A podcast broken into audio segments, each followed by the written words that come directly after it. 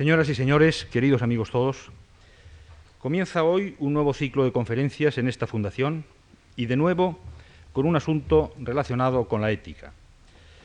Si el curso pasado, por no remitirme más atrás, fue el profesor Salvador Giner quien dictó cuatro lecciones sobre la constitución moral de la sociedad contemporánea, en este mismo curso han sido ya la profesora Victoria Camps, quien ocupó primero esta tribuna para hablarnos recientemente de virtudes públicas, y el profesor Diego Gracia para hacerlo después sobre ética y medicina.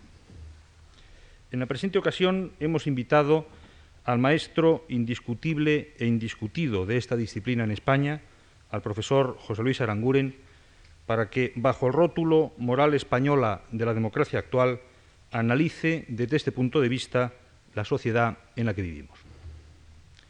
No voy a cometer la impertinencia de hacer la presentación ante todos ustedes de José Luis Aranguren, una de las personalidades más ricas, más completas y más conocidas de nuestra vida intelectual.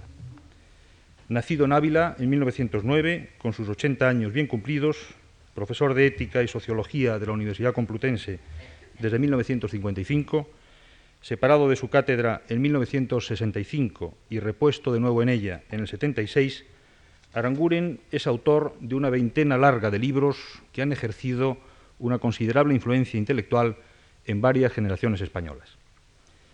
Desde catolicismo y protestantismo como formas de existencia de 1952, ética y política del 63, moral y sociedad del 65, el oficio del intelectual y la crítica de la crítica del 79, España, una meditación política del 83, hasta ética de la felicidad y otros lenguajes de 1988, el profesor Aranguren no solo ha sido introductor en España de muchas corrientes filosóficas contemporáneas, como la filosofía del lenguaje o la filosofía analítica, sino que ha sido el primer filósofo que estudió la comunicación humana en un célebre libro de 1965, así titulado, y que ha sido recientemente reeditado tras haber conocido ediciones extranjeras en nueve lenguas diferentes.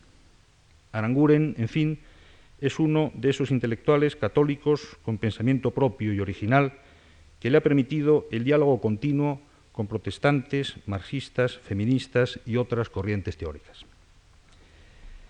Varias tesis doctorales han estudiado y continúan analizando el pensamiento de nuestro conferenciante, y son varios también los libros colectivos de homenaje en los que sus colegas y discípulos han dado pública muestra del respeto intelectual y personal que Aranguren les merece. Respeto que múltiples centros académicos y científicos españoles y extranjeros comparten. Recientemente Aranguren ha sido galardonado con el Premio Nacional de Ensayo, entre otros honores oficiales. Y respeto que, por supuesto, en esta Fundación Juan Marc también le hemos manifestado muchas veces, y especialmente hoy, que nos hace el honor de participar en nuestras actividades culturales ocupando esta tribuna. Como muchos de ustedes saben, nuestros cursos se desarrollan en martes y jueves de dos semanas consecutivas, por lo que las próximas conferencias del profesor Aranguren serán el jueves día 8 y el martes día 13. La última, en cambio, no será el jueves de la semana que viene, sino el viernes día 16. Al agradecer muy vivamente la presencia de José Luis Aranguren en esta tribuna, quiero también agradecerles a todos ustedes, señoras y señores, queridos amigos, su asistencia a estas lecciones. Muchas gracias.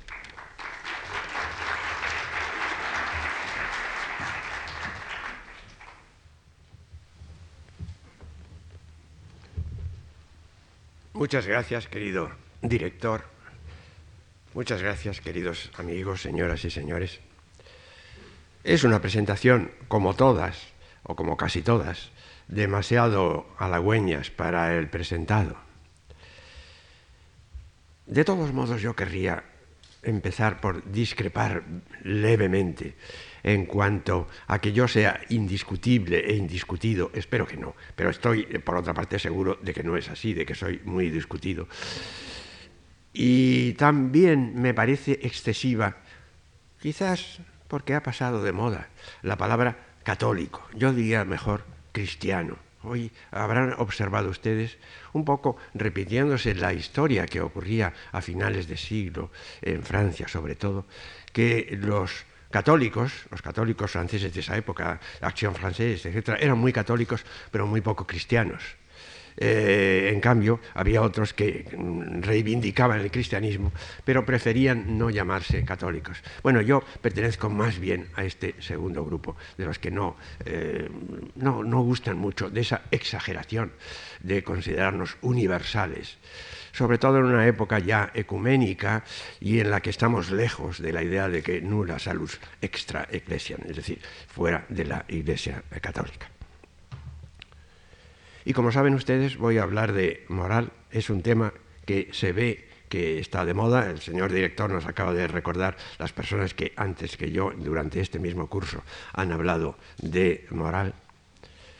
Voy a hablar de la moral de nuestra época, desde la implantación del nuevo régimen, del régimen democrático en España. He tratado en otras ocasiones ya de la moral este librito, Moral y Sociedad, que quiere ser una introducción a la moral eh, social española del siglo XIX, querría que este ensayo que voy a presentar ante ustedes fuese como la introducción a una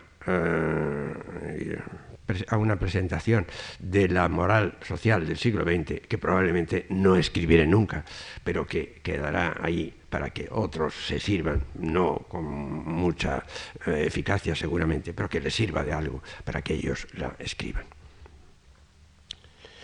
En definitiva, uno ya se sabe, como me ha llamado recientemente un querido y joven amigo, el profesor Rubio Carracedo, el padre de la actual generación de los filósofos morales españoles. Así que me siento el padre de Victoria Camps, el padre de, de, todos los que se dedican a esta enseñanza. Y en efecto podría ser eh, no, ya el padre, sino casi el abuelo de algunos de, ellos. De modo que, bueno, disimulen ustedes mi edad, que de todos modos, como ven, llevo con relativo buen ánimo, sobre todo porque me ha ocurrido recientemente una desgracia que a pesar de todo intento superar. Voy a hablar de moral, como digo, en un lugar y en un tiempo determinado, es decir, en España y en estos años que van desde el 1976 al 1990. Y como eh, habrán ustedes visto por el programa, la palabra moral se introduce, por de pronto, en el título general, pero también en la última de las, de las cuatro charlas. Aparece una derivación suya en la segunda charla, la desmoralización, y aparecen las palabras éticas en la primera conferencia y en la tercera. Ven ustedes, por tanto, que juego eh, con los dos vocablos, el vocablo ética y el vocablo eh, moral. ¿Es que los uso indistintamente? ¿Es que los uso como sinónimos? Yo diría que sí y no. A mí me ha gustado siempre mantener mantenerme un poco en el filo de la navaja, mirar siempre los pros, pero eh, también los contras, un lado, pero igualmente el otro, y eso es lo que voy a intentar como preliminar de, este curso eh, eh, explicar aquí respecto de mi uso de estas dos palabras, ética y moral. Como saben todos ustedes, las dos palabras en principio significan lo mismo. Una procede del latín, la palabra moral, otra del eh, griego. Significan usos, costumbres. Es verdad que la palabra griega escrita con espíritu áspero y que generalmente para distinguirla de la otra se suele transcribir en castellano con acento circunflejo, significa algo más que eso, significa todo un modo de ser, no solamente los usos, las costumbres, eh, sino el auténtico modo de ser. Esta palabra ha sido relativamente poco usada en España, pero mucho en eh, Alemania por los filósofos alemanes, eh, el ethos de la reforma, eh, por ejemplo en Max Weber, el ethos de tal o cual cosa, Max Scheller era muy, muy, aficionado a emplear esta palabra, que de algún modo se corresponde, ven ustedes, con un, con un sentido evidentemente más moralista, pero se corresponde con la palabra de, uso corriente en los historiadores de los anales de Francia, de la palabra mentalité, la palabra mentalidad. El uso que hacen los, historiadores franceses de la palabra mentalidad es relativamente semejante, más intelectualista, si quieren ustedes. No sé si es muy, muy afortunada, sería discutible. Y en todo caso podemos discutirlo luego, pues que, porque espero que haya un coloquio tras de mi charla, eh, tal vez, como digo, discutible, pero que en cambio tiene la ventaja sobre la palabra ethos de ser una palabra auténticamente... Eh, de, las lenguas eh, romances y no mm, una simple transcripción del griego. Entonces de lo que se trata es de mm, advertir que mm, hay usos diferentes a través de los tiempos. Estas palabras cambian relativamente de significado lo mismo la palabra moral que la palabra ética, eh, han tenido una historia y los rasgos esenciales de esa historia vamos a describirlos rápidamente a continuación. La palabra moral ha sido la palabra transitada, la palabra de uso corriente, de uso coloquial en la lengua castellana. En cambio, la palabra ética ha sonado siempre a más erudita, sonó a más erudita en otra época, era por tanto menos, mucho menos frecuentada y pertenecía más bien a la jerga de los profesores de ética, porque venía a significar eh, no simplemente lo que significa etimológicamente, sino casi tanto como filosofía moral. Yo escribí un libro de ética que lo mismo se podría haber titulado Filosofía eh, Moral. De modo que eh, era una palabra eh, como demasiado profesoral. Eh, era la moral, sí, pero en tanto que reflexionada, en cuanto que enseñada, en tanto que, repito, filosofía moral. Y por el contrario, la palabra moral era la de uso absolutamente frecuente. Hoy las cosas han cambiado. Me llamó la atención del cambio un mm, trabajo reciente de un jesuita, amigo mío, eh, Augusto Hortal, un trabajo que se titula Los cambios de la ética y la ética del cambio. Eh, en este trabajo, eh, Hortal observa que la palabra ética se ha hecho mucho más usual en nuestro lenguaje eh, corriente, cotidiano, en los medios de comunicación, que son principalmente los medios de comunicación, y también la política, o los que discrepamos de la política, eh, los que han puesto más eh, en boga esta palabra para, para introducirla en la lengua cotidiana, y que esta palabra viene a significar la moral sí, pero mm, algo así como lo que más técnicamente se suele llamar eh, ética civil. Es decir, la moral en tanto que moral pública, eh, la moral en relación con la política, o cuando menos la moral en, la referencia a un comportamiento eh, ante los demás. Retengamos esta idea de un comportamiento ante los demás, porque aunque sea eh, esto de, un origen de ética heterónoma, de ética que no nos viene dictada por nosotros mismos, eh, sino eh, por la sociedad impuesta, por la sociedad, es de alguna importancia y quizás en esta época la estamos descuidando demasiado. Yo creo que deberíamos, es, es, algo de, lo veremos en próximos días, es algo de, buenos, de buenas maneras, de buenas maneras, eh, subrayando la palabra buenas. Eh, buenas maneras o buenos modales se suele entender sobre todo en un contexto de cortesía, de corrección, de urbanidad, pero hay también una cortesía, una corrección, una urbanidad moral.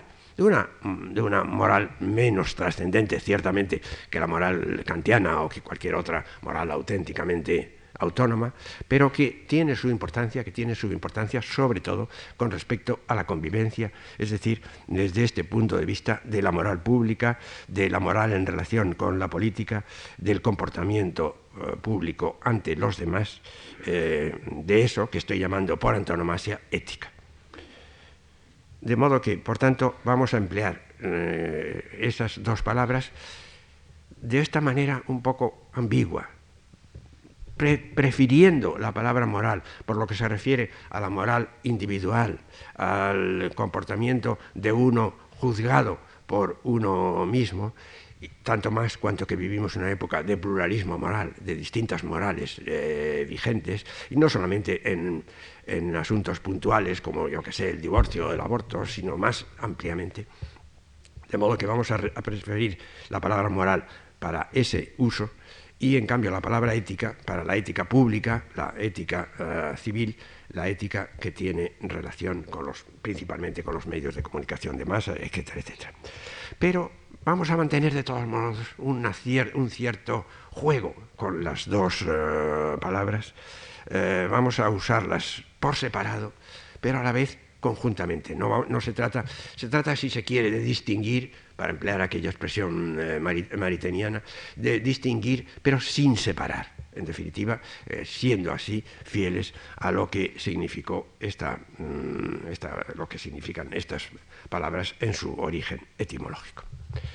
Y bueno, eh, expuestos estos preliminares sobre lo que vamos a hacer y sobre el sentido del uso de las palabras ética y moral en nuestro programa, en los títulos de el título general y los títulos particulares de las charlas, podemos entrar ya en nuestro asunto, que es el de esta no, no es que yo vaya a seguir un orden de ninguna manera cronológico, pero evidentemente ustedes habrán caído enseguida en la cuenta de que una charla como esta de hoy, que se titula Ética de Transición, Consenso y Desencanto, se refiere fundamentalmente a la época de transición es decir, antes del triunfo del Partido Socialista y del acceso del gobierno del, Partido Socialista al poder. En, efecto, el general Franco nunca fue derrocado, eh, creyó dejar todo atado y bien atado mm, eh, y mm, dio por duradera la legitimación eh, conseguida mm, de su régimen por la victoria mediante las armas. De modo que hay una legitimación y consiguientemente, empleo la palabra ética, como ven ustedes ahora en un sentido muy amplio, y poniéndolo en relación con eso que antes dije de una ética ante los demás, se, legitimó, apareció como legitimable, y repito que no empleo la palabra legitimable solamente en el sentido max weberiano, sino en otro que tiene algo que ver con la, con la ética. Eh, y fue esta, esta, esta legitimación por la continuidad. De modo que había una ética de la continuidad, del primer gobierno post-franquista, eh, en el cual se consideraba que, en efecto, eh, había una legitimación, una legitimación moral del sistema, en tanto que eh, continuador del anterior. Frente a, ese, frente a esa ética de la continuidad, se alzó una ética de la ruptura. Se trataba de romper abiertamente, rotundamente, con lo anterior. Eran muchos, muchos más de los que se piensa o los que se puede pensar ahora que estaban por la ruptura. Y no solamente, claro, están comisiones obreras y detrás de ellas el eh, Partido Comunista, sino por supuesto, los estudiantes, la nueva izquierda, todo, toda esa inspiración que venía de la contracultura, que venía de los Estados Unidos, que venía de lo que habían sido los años 60, en la que se aspiraba, eh, de acuerdo con una palabra muy en boga en la época, a que esa ruptura presentase un escenario nuevo, un happening, eh, algo eh, que transformase completamente los usos y las costumbres de los españoles de la época franquista. Es decir, algo que en efecto fuese no solamente mm, materialmente, sino también formalmente, también en cuanto a estilo de vida, una ruptura con todo lo anterior. Y repito, pues hasta cierto punto se podría considerar que eh, movimientos católicos como la OAC o juveniles dentro de ella como la JOC o los curas jóvenes estaban en una línea, eh, por, paradójico que nos parezca hoy, en una época como la actual de conformismo, que estaban en una, en una, en una postura de ruptura con todo lo anterior, de ruptura neta con todo lo anterior. Pero como saben ustedes y como todos sabemos, prevaleció una solución intermedia que fue justamente esta, la de una mm, búsqueda de eh, consenso a través de del reconocimiento de que se trataba de un periodo de transición. La, época de UCD se reconocía ella misma como de transición, como de provisionalidad y como tal eh, transición y provisionalidad no intentaba eh, llegar a una fórmula ya definitiva, eh, sino que lo que quiso sobre todo eh, fue lograr mediante la negociación, mediante el pacto, mediante la transigencia y la transacción, un mm, consenso. Ese consenso es el que se quiso plasmar en la Constitución y ese consenso, esa búsqueda eh, a través, como digo, de una transacción permanente es lo que caracterizó esa época. Era la, en definitiva, prevaleció la adaptación, prevaleció la ah, moderación.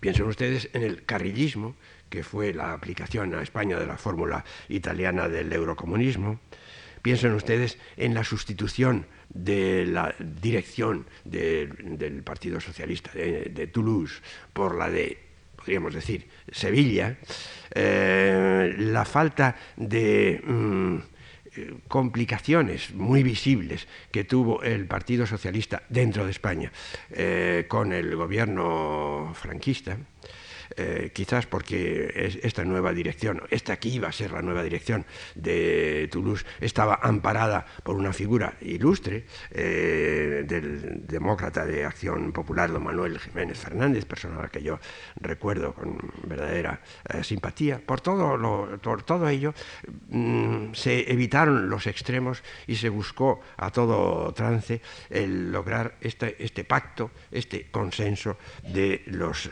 españoles.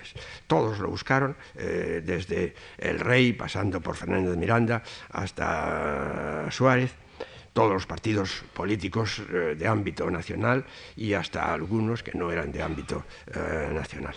De modo que pareció que se trataba de un consenso, de un consenso general, pareció al menos que se trataba de un consenso general, y este consenso se quiso plasmar en la Constitución.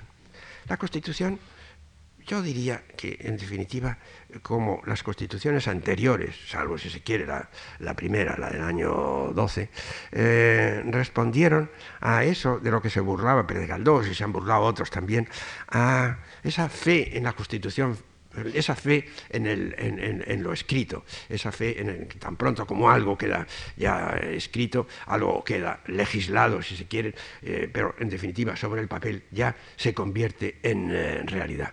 En este caso eh, se trataba de no decir ni demasiado ni demasiado poco, de no comprometerse y naturalmente esa constitución que de todos modos, sin duda, yo no, no soy tampoco quien para juzgarla, porque soy un simple licenciado en, Derecho, que no he practicado mucho la jurisprudencia, pero en cualquier caso es una constitución válida desde un punto de vista, eh, digamos, jurídico, no sé si tan válida desde un punto de vista de respuesta a la realidad, pero que en cualquier caso tenía que hacerse válida a través de su confirmación en la misma realidad, es decir, en su realización en el sentido francés o inglés de la palabra realización. Tenía que hacerse real saliendo del papel y, desembocando en la realidad. Y se hizo, en efecto, eh, hasta cierto punto eh, válida, porque piensen ustedes que esa, esa constitución eh, no había gustado a todos, como es normal, y mm, el régimen mismo, en tanto que no era un régimen de continuidad, tampoco satisfacía eh, a una parte del ejército de entonces. Recuerden ustedes el intento del golpe de Estado. Y eh, fue a partir precisamente de esos sucesos cuando la Constitución fue cobrando un auténtico vigor, es decir, saliendo del papel para mm, entrar en la realidad. Y este es uno de los aspectos del lado positivo de la, transición y de esta ética del eh, consenso. Mm, en efecto, eh, tuvo grandes valores. Y observen ustedes que no solamente los extranjeros, también muchos españoles que no viven en, en, España hoy mismo, un querido amigo que creo que está aquí presente, Antonio Sánchez Barbudo, me decía, nosotros vemos las cosas de otra manera.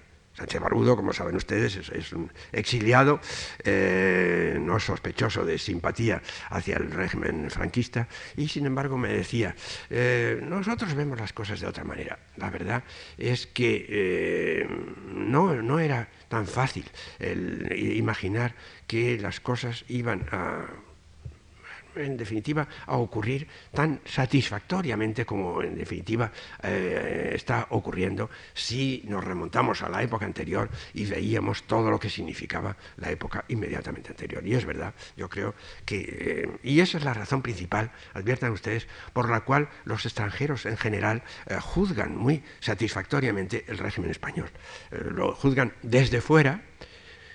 Juzgar desde fuera no es juzgar Mm, eh, de una manera mm, insatisfactoria, es juzgarlo en una perspectiva determinada. Hay otra perspectiva que es la de dentro y probablemente es menester conjugar las dos para tener una idea precisa de la realidad. Nosotros mismos, a nosotros mismos nos vemos desde dentro y por lo mismo somos muchas veces demasiado mm, complacientes con nosotros mismos o tal vez eh, cayendo en el extremo opuesto, demasiado críticos, esto menos, con nosotros mismos. Eh, por tanto, se necesita también ver cómo nos juzgan los demás, pero igualmente viceversa. El juicio desde fuera no es el juicio plenario, hace falta también completarle con el juicio desde dentro. De modo que hay muchos aspectos positivos en, eh, en lo que significó esta ética del consenso y piensen ustedes ¿Qué será? Eh, y es, es, deseable que en la Europa central y en la Europa del Este encuentren fórmulas parecidas para salir de la situación anterior y no desembocar tampoco en un extremo, en el extremo opuesto, que sería la de una aceptación sin más del capitalismo establecido en Occidente. Lo probable es que esto, mm, por desgracia, vaya a ocurrir, pero repito, sería deseable que hubiese bastante inventiva. Hay eh, varios intelectuales que están al frente de esos eh, países de Europa Central y de Europa del Este. Sería deseable que estos intelectuales tuviesen bastante fantasía, como he leído en algún, en algún periódico italiano, la fantasía al poder, para que eh, inventasen una fórmula nueva que se alejase, por supuesto, del comunismo, pero que no, cayese en las lacras del capitalismo occidental. Eh, de modo que ciertamente hemos dado un ejemplo eh, y esto es, me parece, el lado indudablemente positivo de nuestra, de, nuestra ética de la, de la, transición y de su plasmación en la Constitución y, en definitiva, en la democracia actual.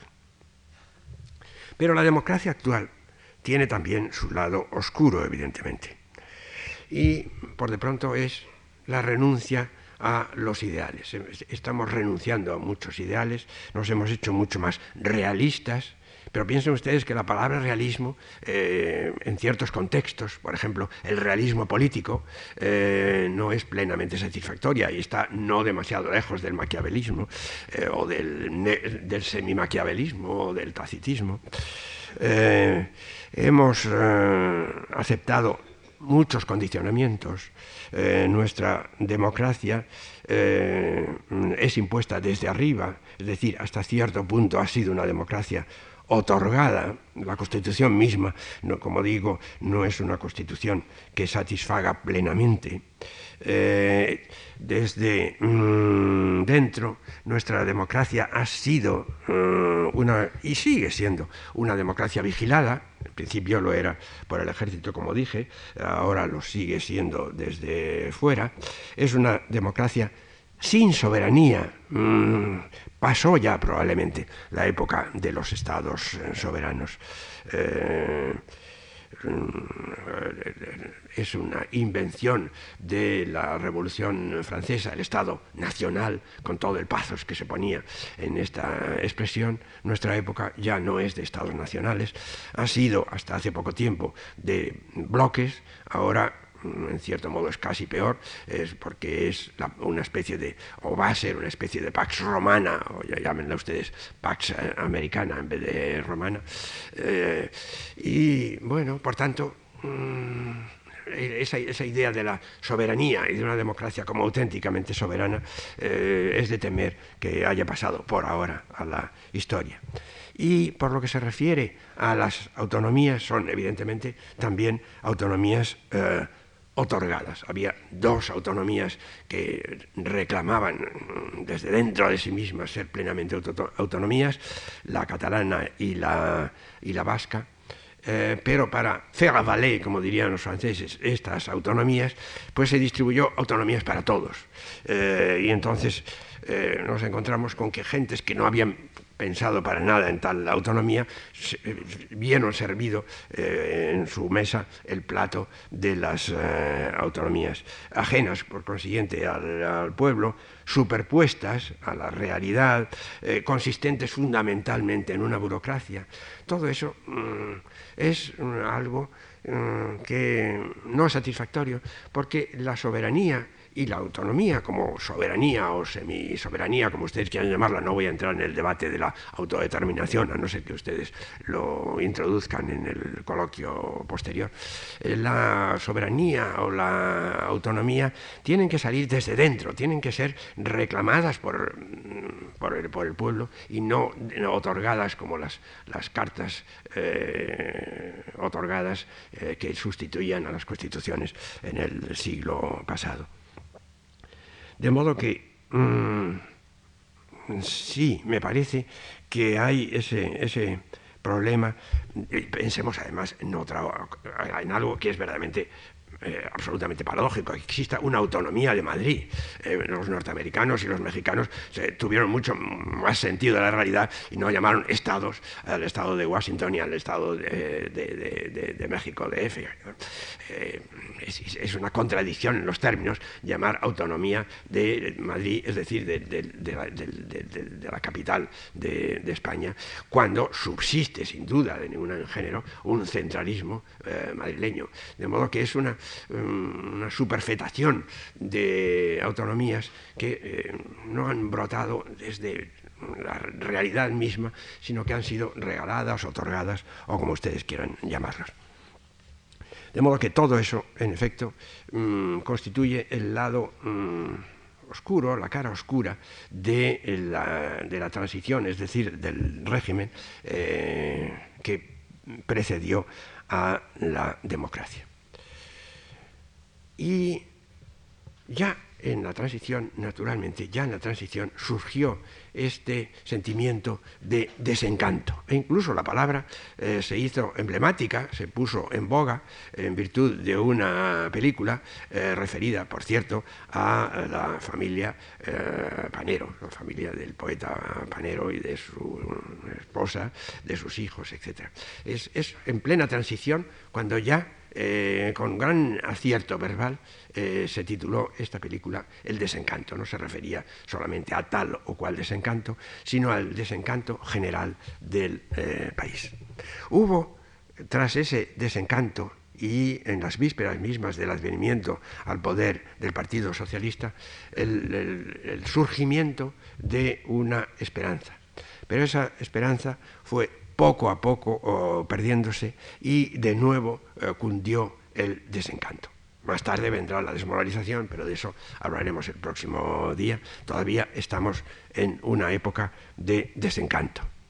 Una época de desencanto, naturalmente, no debemos, no se puede eh, separar, podemos distinguir, pero no separar. Entonces, ciertamente habrá gentes que hoy estén desmoralizadas, yo, que, yo diría que la mayor parte de las gentes, eh, pero mm, también hay otras que continuarán aún en este eh, estadio eh, menos bajo del desencanto. Por cierto, que ahora caigo en la cuenta de que cuando he examinado los sentidos de las palabras ética y moral, olvidé Mm, hacer notar a ustedes eh, una acepción de la palabra moral que me importa mucho porque nos va a servir de hilo conductor en, todo este, en toda esta argumentación a lo largo de mis charlas.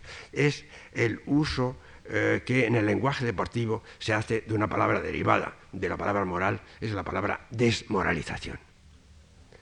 Es muy importante la palabra desmoralización porque hay que rescatarla del lenguaje deportivo y traerla al lenguaje auténticamente moral y porque empalma con algo que vio claramente eh, nuestro maestro, maestro de Pedro Laín, maestro mío, maestro de muchos de ustedes más, nuestro querido maestro eh, Javier Zubiri, cuando él distinguió entre la moral como estructura y la moral como contenido. La moral como contenido se refiere a lo que hemos de hacer, es decir, los principios, fines, normas, eh, valores, como se quiera llamar, pero la moral como estructura se refiere a la fuerza moral con la que tenemos que hacer eso.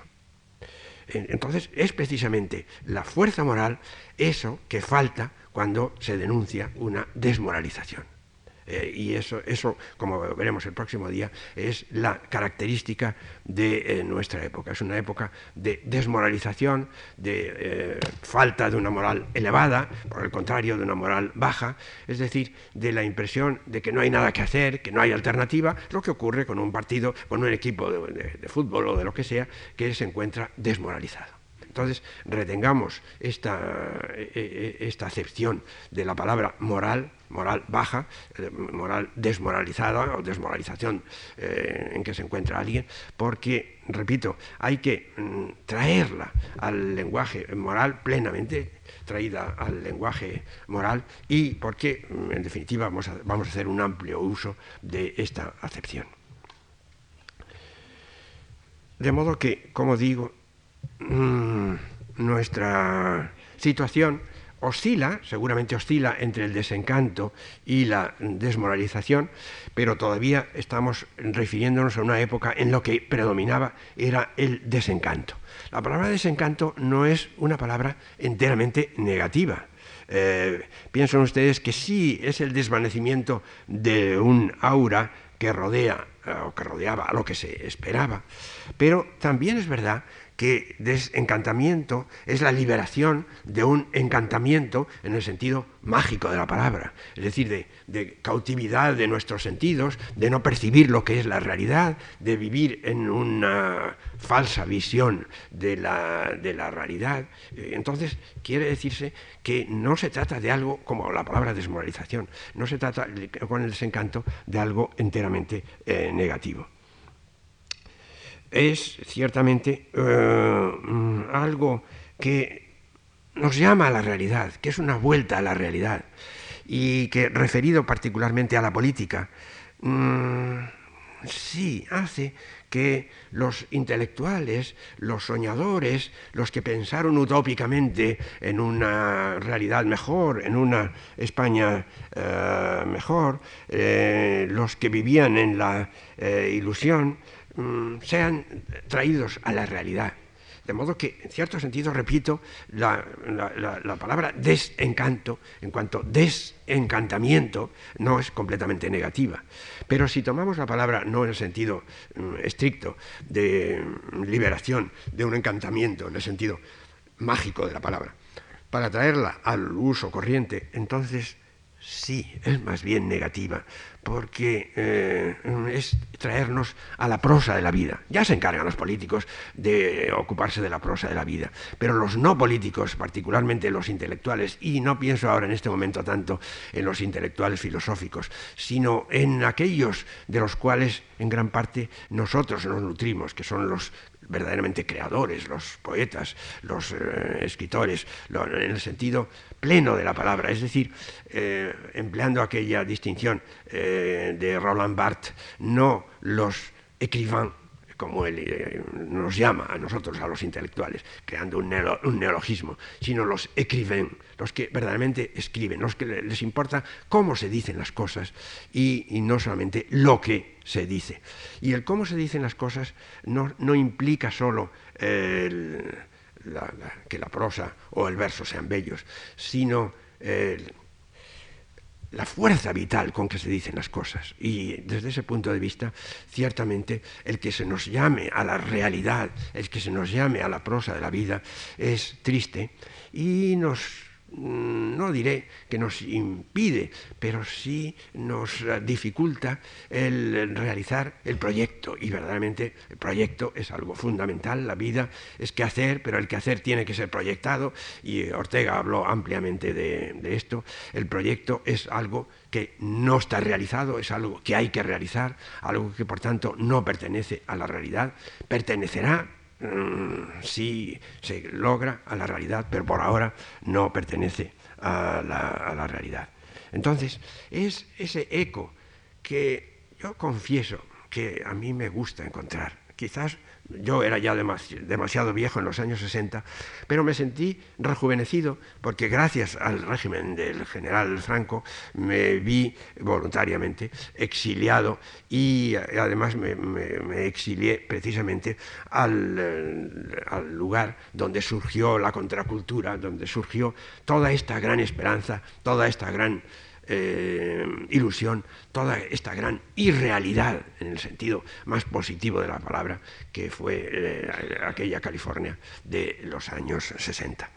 Entonces, sí, yo, reconozco que quedé marcado por aquello, que quedé, como he dicho, me sentí rejuvenecido entonces, pero por lo mismo, quizás más pesimista, aunque yo no soy pesimista, pero menos optimista de lo que sería de no haber pasado por aquella experiencia. Aquella experiencia que fue una experiencia de una vida exaltada, de una vida utópica, si quieren ustedes, eh, y hoy ya no vivimos en una, vida utópica, sino que hemos sido llamados del sueño a la realidad. Yo creo que los pueblos, eh, como los eh, individuos, viven de ilusiones, necesitamos vivir de ilusiones, porque sin ilusiones no realizaríamos ningún proyecto. Y la vida, la vida moral, fundamentalmente, es proyecto, es toda vida, es transformación de la realidad. Hoy no, impera esto, hoy vivimos en una, eh, en una nueva sensibilidad que es una sensibilidad, eh, diríamos, eh, de mm, mm, sustitución del encantamiento por una cierta retórica. Eh, una cierta retórica que se usa en la política, pero que usamos también en otras circunstancias, y que es la sustitución del, del, anhelo, de la esperanza, por unas palabras que sean más o menos satisfactorias, pero que en definitiva no nos dan aquello que aspiraríamos eh, que, nos diese. De modo que Mm, el próximo día hablaremos, como digo, de este nuevo descenso a los infiernos, a los relativos infiernos. Tampoco deben, ustedes tomar, como ya se me ha,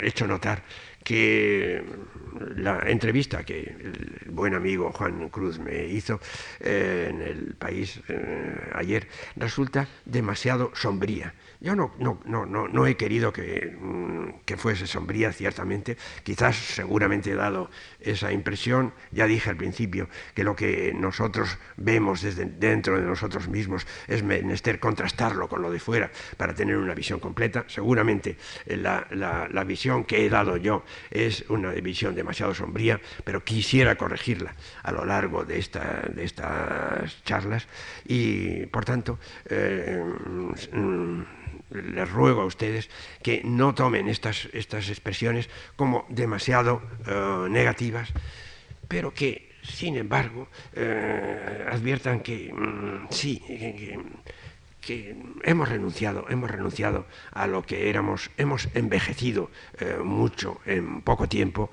Yo he, he, dicho muchas veces que no sé si el poder político corrompe, como decía Lord Acton, pero sí sé, desde luego, que el poder político envejece eh, nuestros líderes políticos se han envejecido, pero con ellos nos hemos envejecido todos, eso es lo que yo me temo, que un envejecimiento general se ha apoderado de nuestro país y que ese envejecimiento es lo que yo el próximo día llamaré desmoralización. Eh, todavía no hemos llegado a la desmoralización, espero que en la realidad nosotros, eh, los que están ustedes aquí conmigo y yo mismo, nunca llegaremos a la desmoralización, pero no está mal, yo diría que no está mal que eh, hagamos sonar este toque de atención para una desmoralización que en efecto tiende a apoderarse de nuestro país. Desmoralización en ese sentido de moral baja, de no hay alternativa, de no hay nada que hacer. Pero repito, todavía no hemos estado estado en eso, espero que ni ustedes ni yo estemos en eso y de todos modos el próximo día hablaremos de, ello, pero siempre como... Mm, como tomando distancia con respecto de ello, como no sumiéndonos en esa desmoralización, sino considerándola, considerándola desde fuera, liberándonos de ella. Es un esfuerzo el que tenemos que hacer, eh, todos nosotros, los deportistas, eh, sin duda lo hacen, eh, para levantar la, la, moral. Nosotros también tenemos que levantar nuestra propia moral.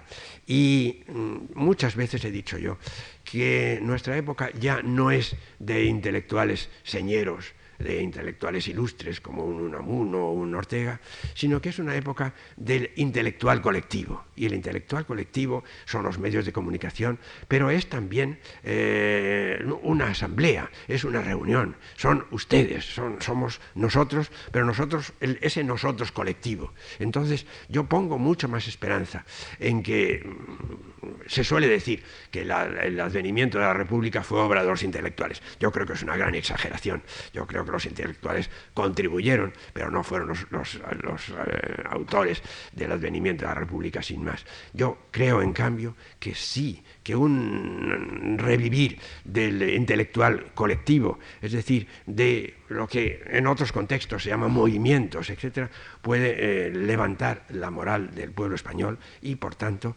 contribuir a eh, este este asunto nuestro, que es el de una moral, eh, una auténtica moral española, en los dos sentidos de la palabra, en el moral, en el moral como contenido, pero también en el moral como estructura, es decir, la fuerza moral para llevar a cabo eh, esos fines, esos valores, eh, eso, eso que nosotros nos hemos propuesto realizar.